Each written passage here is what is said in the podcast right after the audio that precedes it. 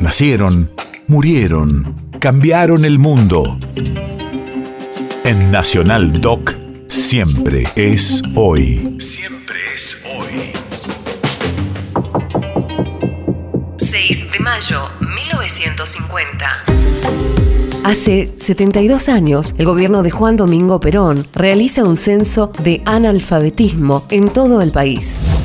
Radio de la memoria. Para 1950, los indicadores mostraban que el 85% de la población de más de 10 años sabía leer y escribir. En el mismo año, el promedio de Latinoamérica se ubicaba en 58% y el de Estados Unidos en 96%. Argentina se distinguió también del resto de la región por el alto porcentaje de reclutamiento escolar. Hacia fines de los 60, cerca del 94% de la población en edad escolar se incorporaba efectivamente a la escuela. Miles de niños de Chile, del Perú, de Colombia, de Venezuela y de toda la América aprenden en mi silabario.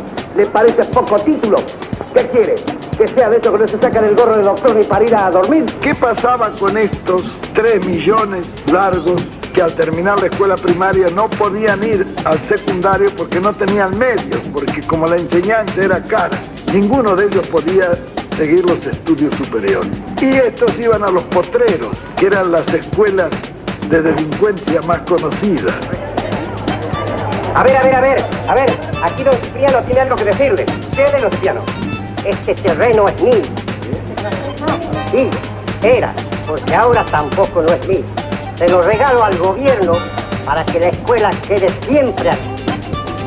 Sírvase dos, son los títulos de propiedad. Era un crimen que tuviéramos seleccionando materia gris en círculos de 100.000 personas cuando lo podíamos seleccionar en 4 millones.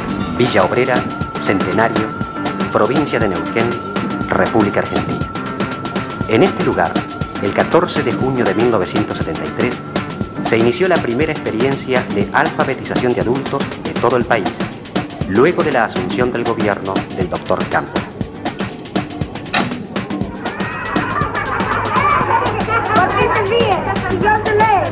Cierto que sabe, Junco. Sabe leer muy lindo, estudió en el hospital. País de efemérides.